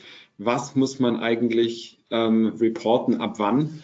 Und hier stellt eine Person die Frage, dass sie der, das Verständnis hatte, dass ab 1.1.2026 die CSRD relevant ist. Jetzt auf deiner Folie ähm, stand es dann ab 1.1.25. Vielleicht einfach ein oder zwei Sätze nochmal dazu, jetzt auch in Richtung Umsatz, Größenordnung ähm, der Unternehmen, ähm, wie wir das einordnen können. Sehr gern, Janik. Danke für die Rückfrage. Ähm, das Schaubild zeigt die Erstanwendung, die ist erstmal für kapitalmarktorientierte Unternehmen ab dem Geschäftsjahr 2024, besser gesagt alle äh, Abschlüsse, die nach dem 1.1.25 veröffentlicht werden. Für nicht kapitalmarktorientierte Unternehmen kam ja uns die EU entgegen. Das war ja auch ein, äh, sozusagen ein zeitlicher Ablauf. Ähm, da hat man ein Jahr mehr Zeit. Das heißt, ähm, wenn äh, unsere Frage fragestellende Person aus dem nicht kapitalmarktorientierten Umfeld ist, ist es richtig. Geschäftsjahr 2025, Bericht äh, ab dem 01.01.26 zu veröffentlichen. Danke. Vielen Dank, Lisa. Wunderbar, dann gehen wir doch äh, auch in den Teil Technology und Alliances über, weil Lisa, du hattest es gerade schon so schön überleitend gesagt.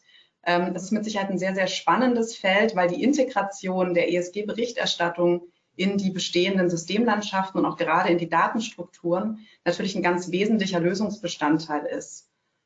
Wenn wir uns mal die Ergebnisse unserer Studie anschauen, und die haben wir Ihnen mal in einzelnen Extrakten auf der nächsten Folie auch dargestellt, dann sehen wir, dass unsere Studie auch den Punkt unterstreicht, Lisa, den du gerade überleitend gesagt hast, nämlich dass die systemseitige Unterstützung dieser so elementar wichtigen ESG-Berichterstattung bei den meisten Unternehmen wirklich noch in den Kinderschuhen steckt. Woran mache ich das fest? Wir sehen in unserer Studie, dass 48 Prozent der Unternehmen angegeben haben, dass es ihnen an durchgängigen Systemen und Prozessen fehlt, um wirklich ein vollumfängliches ESG-Reporting abbilden zu können. Was wir stattdessen sehen in den Unternehmen ist, dass diese noch mit einer Vielzahl an Einzelsystemen kämpfen oder gar keine Systemunterstützung haben. Ich möchte ein paar weitere Erkenntnisse aus der Studie herausgreifen.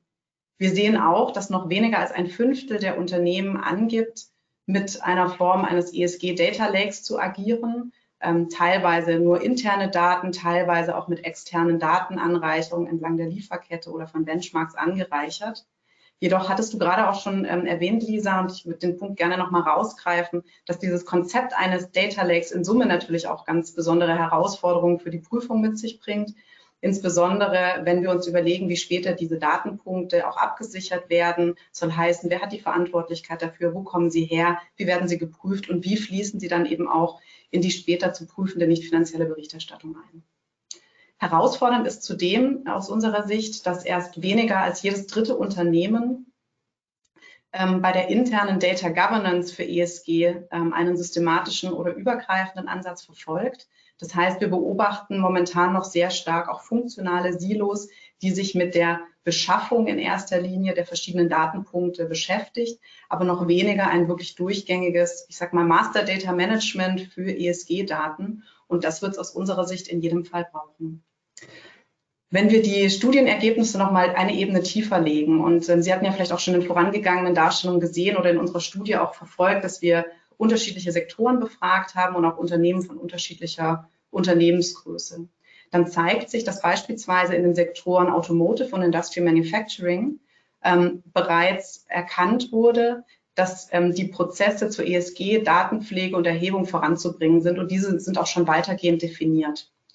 Daraus entsteht wiederum auch bei diesen Unternehmen, mit denen ich ähm, aufgrund meiner Ausrichtung auch sehr stark im Dialog bin, häufig die Erkenntnis oder Kenntnis oder Erkenntnis, das können Sie jetzt für sich werten, ähm, dass man wirklich mit einer Vielzahl von unterschiedlichen Systemen und auch Datenformaten und Datenquellen arbeiten muss.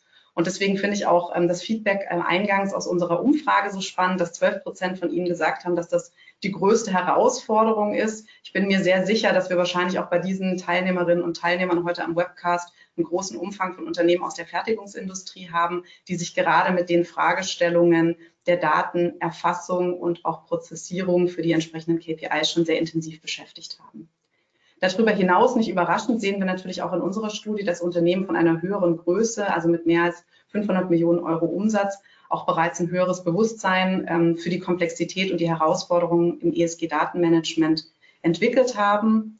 In Summe lässt sich aber wirklich äh, nochmal zusammenfassen, dass eine Kennzahl für mich ähm, das, das Problem wirklich nochmal sehr stark auch äh, thematisiert, nämlich dass eine echte Integration von finanzieller und nicht finanzieller Berichterstattung und Berichtsdaten bisher wirklich nur bei einem Bruchteil von Unternehmen stattgefunden hat. In unserer Studie waren es vier Prozent der Unternehmen soll heißen, wir haben hier wirklich noch Handlungsbedarf. Was bedeutet das? Wenn wir mal auf der nächsten Folie uns anschauen, was die typische Reise und auch die Reife gerade sind in dieser Diskussion zum Thema ESG, Daten und Technologie, dann wird klar, dass Daten und Datenmanagement wirklich fundamental wichtig sind für die anstehenden ESG-Transformationen. Warum ist das so? Nun, erstens, weil mit den zunehmenden regulatorischen Anforderungen auch die Erfordernis steigt, eine wirkliche durchgängige Verfügbarkeit der Daten zu gewährleisten. und auch diese Transparenz über den ähm, Verlauf der Zeit zu behalten, sowie den Datenbestand, der da ja auch entsteht, das sind ja nicht unwesentliche Anzahlen an Datenpunkten, eben auch effizient zu managen. Und das ist gerade so wichtig, wie wir auch in der Diskussion gesehen haben, wenn Unternehmen auch eine Limited oder dann später Reasonable Assurance auf die äh, berichteten Kennzahlen wünschen, für die die Datenpunkte ja die Basis bilden. Zweitens ist es ja aber auch so, dass Unternehmen sich zunehmend darin entwickeln, nicht nur Nachhaltigkeit zu berichten, sondern eben auch wirklich nachhaltig zu sein. Und das sind die Schritte, die Sie hier auch dargestellt sehen mit den Punkten zwei hin zu dem Punkt drei auf der rechten Seite der Folie. Hieraus entstehen natürlich ganz neue Anforderungen und auch Herausforderungen für das ESG-Datenmanagement. Denn zusätzliche KPIs werden erforderlich sein im Sinne einer umfangreichen Sensorik, wenn Sie wirklich nachhaltig werden möchten. Mal ein konkreten Beispiel, wenn Sie zum Beispiel CO2-Emissionen ähm, im Scope 3 in Ihrem Travel- oder Fuhrparkmanagement nicht nur berichten wollen, sondern tatsächlich auch steuern wollen im Sinne eines Demand-Management-Ansatzes, um diese dann auch wirksam zu reduzieren. Das heißt, mehr KPIs, mehr Datenpunkte. Zusätzlich setzt aber auch eine Steuerbarkeit voraus, dass Sie die Kennzahlen regelmäßiger erfassen und ermitteln. Also mindestens mal beispielsweise monatsgenau oder besser wöchentlich, täglich oder gar in Echtzeit und nicht nur einmal am Ende des Fiskaljahrs rückblickend für die abgeschlossene Berichtsperiode. Und genau in diesem Zusammenhang wird eben auch wirklich in den Diskussionen, die ich mit vielen Unternehmen führe, sehr, sehr schnell klar, dass eine nachhaltige Datenarchitektur geschaffen werden muss und die Vielzahl von Excel-Dateien, die heute noch durch die Unternehmen kursieren, sehr schnell ausgedient haben werden und wirklich in einen strukturierten Ansatz überführt werden müssen.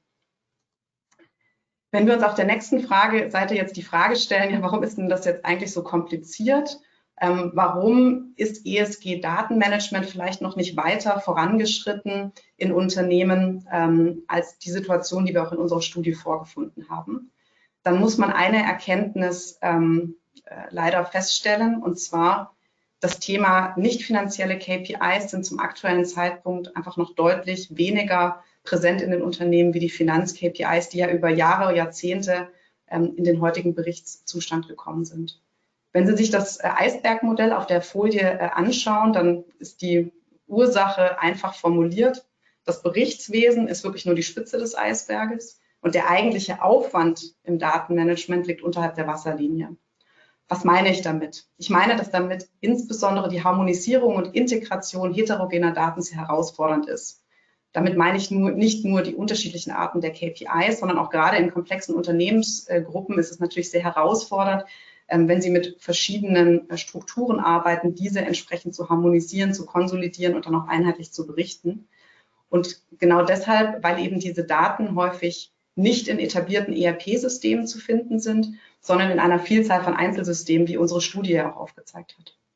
Darüber hinaus ist aber mit Sicherheit auch einer der herausfordernden Punkte äh, auf der People-Seite zu finden. Ähm, denn wir haben plötzlich ganz neue Personengruppen, die Verantwortung übernehmen müssen, ähm, Eingangsdaten für die nicht finanzielle Berichterstattung zu generieren, denen häufig der Zusammenhang auch fehlt, was eigentlich die Auswirkung ihres Tuns sein kann in Bezug auf die ESG-Berichterstattung. Stellen Sie sich beispielsweise mal einen Handwerker vor, der die Strom- oder Wasserverbräuche zukünftig nicht nur ablesen muss, um seinen Facility Management ähm, Tätigkeiten gerecht zu werden, sondern diese auch revisionssicher dokumentieren müssen, weil die Aspekte, die daraus ähm, abgeleitet werden, in die nicht finanzielle Berichterstattung eingehen. Sie sehen also, hier ist auch ein sehr großer Enablement- und Education-Aspekt zu berücksichtigen. Im Zielbild sind sich die Unternehmen aber sehr schnell einig. Und wenn wir uns das einmal auf der nächsten Folie anschauen, dann sehen wir eben, dass die meisten Unternehmen eine Lösung suchen aus IT-Seite, die sowohl diese ESG-Reporting- und Steuerungssicht ähm, zusammenbringt mit der eigentlichen Berichterstattung. Und so soll eben diese externe Perspektive, also alle Schritte, die erforderlich sind, um von, ähm, von den Daten bis hin zur Berichterstattung und dann auch die ähm, Offenlegung und Prüfung ähm, der Daten zu kommen, mit der internen Perspektive zusammenzuführen. Das heißt, die tatsächliche Steuerung und Kontrolle der Nachhaltigkeit zur Verbesserung der, des eigentlichen Footprints. Und das halte ich auch für absolut erstrebenswert, damit eben ESG-Berichterstattung in den Unternehmen ähm, als eine Art Fortschrittsbericht zu den Nachhaltigkeitsstrategien verstanden werden kann und auf den gleichen Datenpool zurückgreifen und sich nicht in zwei unterschiedliche Richtungen bewegen, was ja auch im Rahmen der Stakeholder-Anforderungen, die zunehmend an sie gestellt werden, eine, eine Herausforderung in sich darstellen würde. Wenn wir uns jetzt anschauen, Umsetzungschancen und ähm, Möglichkeiten auch mit Technologieanbietern, das ist ja auch einer der ähm, der Fokusaspekte hier in der äh, Diskussion dieses Teils ähm, zum Thema Daten und Technologie. Dann sehen wir auf der nächsten Seite, dass die Umsetzung des Datenmanagements in Unternehmen derzeit zumeist einen sehr hohen Diskussionsumfang bedeutet. Warum ist das so? Wir haben momentan eine sich noch sehr stark verändernde Anbieterstruktur auf der IT-Seite, die verschiedene Formen von Lösungen entlang der Ebenen, die wir gerade schon diskutiert haben, ähm, ermöglicht.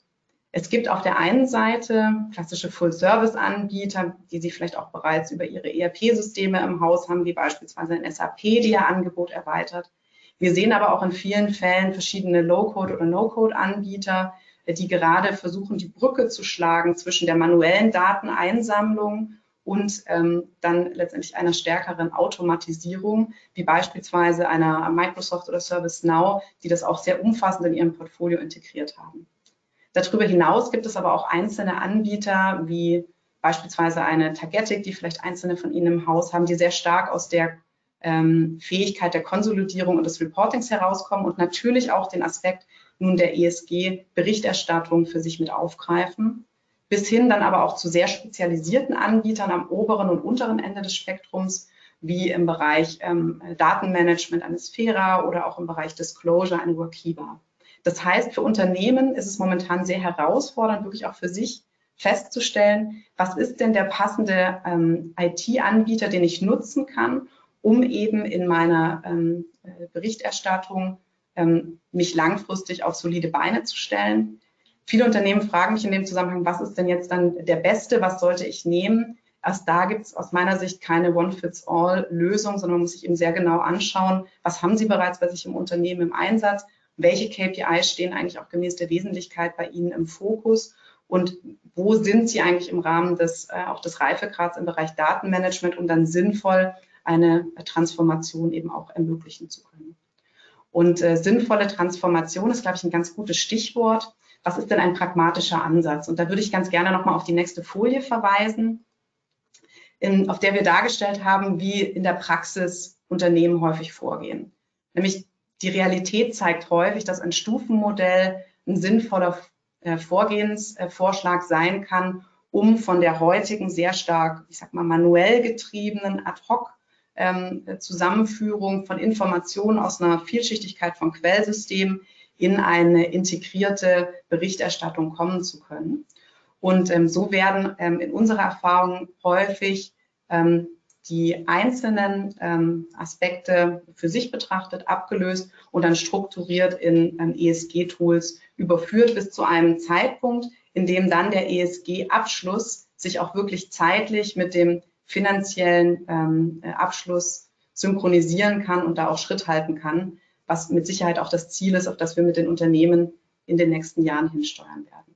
Und dieses Vorgehen hat sich wirklich als sehr ähm, praxiserprobt äh, dargestellt und wäre auch im äh, Falle einer Empfehlung immer ein Ansatzpunkt, wo ich sage, das lohnt auf jeden Fall auch bei Ihnen im Unternehmen in der Diskussion, so ein Phasenmodell zu diskutieren. Abschließend ähm, möchte ich vielleicht nochmal kommentieren, dass die 12 Prozent, die wir jetzt am Anfang gesehen haben, die ja sagen, das Thema Datenmanagement ist eine Herausforderung meiner persönlichen Hypothese nach, vielleicht eher eine Unterbewertung darstellen, wenn wir diesen Webcast in wahrscheinlich sechs oder zwölf Monaten durchführen ähm, würden, weil wirklich ähm, es sich meistens zeigt, wie hoch die Komplexität tatsächlich in diesem Thema ist, wenn man sich dann äh, tiefergehend damit beschäftigt hat und hier stehen wir natürlich auch sehr gerne in der Diskussion für Lösungsansätze und Erfahrungswerte zur Verfügung.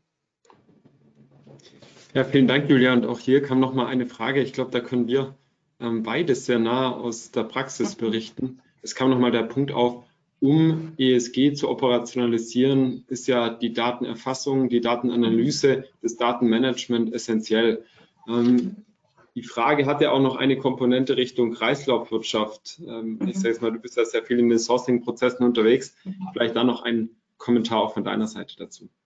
Ja, absolut. Also ich glaube, der Begriff ähm, Scope 3 Emission ist heute schon häufiger gefallen. Und natürlich ist es jetzt mal in einer ganz vereinfachten Darstellung ähm, Kreislaufwirtschaft oder Circular Economy genannt, ein ganz wesentlicher Mechanismus, um verschiedene Aspekte ähm, zu verbessern, aber insbesondere eben auch um Scope-3-Emissionen zu reduzieren. Um das aber tatsächlich durchsetzen zu können, muss ich natürlich bereits in meiner Sourcing-Entscheidung, um mal ein konkretes Beispiel zu machen, ähm, nicht nur ähm, propagieren, dass Circular Economy auf Unternehmensebene ein wichtiger Beitrag ist, sondern beispielsweise auf Ebene des einzelnen Lieferanten und des von dem gelieferten Produkt ähm, äh, messen und auch in meine Vergabeentscheidung ähm, einfließen lassen, wie hoch beispielsweise ein Rezyklat- oder Sekundärmaterialanteil im eigentlichen Produkt ist. Und da werden wir natürlich sehr schnell, sehr filigran und technisch in der, ähm, in der Ausgestaltung, was es dann tatsächlich heißt, auf Datenpunktebene ähm, Nachhaltigkeit umzusetzen und somit eben auch an diesem Beispiel gemacht, einen Beitrag zur Kreislaufwirtschaft zu leisten. Aber Yannick, du bist ja in deinen Diskussionen da auch ähm, sehr stark involviert. Ich denke, das ist vielleicht auch eine schöne Möglichkeit, ähm, den heutigen Webcast nochmal abzurunden ähm, mit deinen äh, abschließenden Worten. Vielen Dank, das mache ich sehr gerne. Und noch ein Kommentar auch zum Stichwort Kreislaufwirtschaft. Ich bin selbst äh, auch mit Team in der Automobilwirtschaft unterwegs, wo wir im Kreislaufwirtschaftsbereich auch die äh, Datenerfassung maßgeblich mitgestalten. Und wir sehen, und da mache jetzt mal äh, noch die Brücke auch zu den, zu den bisher Gesagten, dass wir einfach auch immer wieder in neue Bereiche vorstoßen, die jetzt im Rahmen der Finanzberichterstattung noch wenig in den Prozess involviert waren, jetzt aber im Rahmen der nicht finanziellen Berichterstattung oder der ESG, CSRD-Berichterstattung dann umso mehr eingebunden sind. Ja, als kurze Zusammenfassung der ähm, vier Blöcke, durch die wir gegangen sind. Der Timo Stoll hat Ihnen einmal aufgezeigt, wie kann durch ESG ähm, der Wert gesteigert werden, was tragen auch oder wie wichtig sind die Stakeholder-Anforderungen und eine saubere Analyse. Ähm, dafür auch die Nadine Lahn-Hönighaus hat uns einmal aufgezeigt, warum ist dieser Governance-Aspekt ähm, sehr wichtig und was sind die sechs wesentlichen Kernelemente darin. Die Lisa Schosser einmal mit dem Blick ähm, auch aus der Sicht was ist wichtig in der Prüfung, was kommt jetzt auch in, im Rahmen der ESG-Berichterstattung, jetzt auch mit dem konkreten Beispiel ähm, der CSRD. Und die Julia Ruf hat jetzt zum Ende noch einmal aufgezeigt, wie kann Technologie da auch ähm, maßgebliche Unterstützung sein, um das nachher auch alles effizient äh, in die Systeme und sag mal, in die Datenstrecken zu bekommen. Und damit danken wir Ihnen auch ganz, ganz herzlich für Ihre Aufmerksamkeit. Ähm, wir sehen aufgrund der Vielzahl von Themen und der ganz unterschiedlichen Facetten, dass ein sehr großer Handlungsbedarf da ist, diese Themen anzugehen und zu treiben. Wenn Sie weitere Fragen haben, wenn Sie konkrete Themen auch mit uns diskutieren wollen, sprechen Sie die Kolleginnen und äh, den Kollegen Stoll und mich sehr gerne an. Und wir freuen uns von Ihnen zu hören. Ich mache nochmal den Verweis auf die ähm, ESG-Studie Nachhaltig Steuern. Wenn Sie sie noch nicht haben, Sie können auch einfach KPMG Nachhaltig Steuern in Google eingeben. Da kommen Sie auch ähm, direkt auf den Link. Und auch nochmal der Verweis auf das ESG-Assessment. Gerade wenn Sie auch noch sagen, Sie tun sich schwer, sozusagen einen ganz konkreten Angang an diese Themen zu finden, ist das natürlich auch eine gute Hilfestellung, um ein konkretes Arbeitsprogramm festzulegen. An dieser Stelle ganz herzlichen Dank von unserer Seite und wir freuen uns, die ESG-Agenda mit Ihnen da auch voranzutreiben. Dankeschön. Wiedersehen. Danke Ihnen.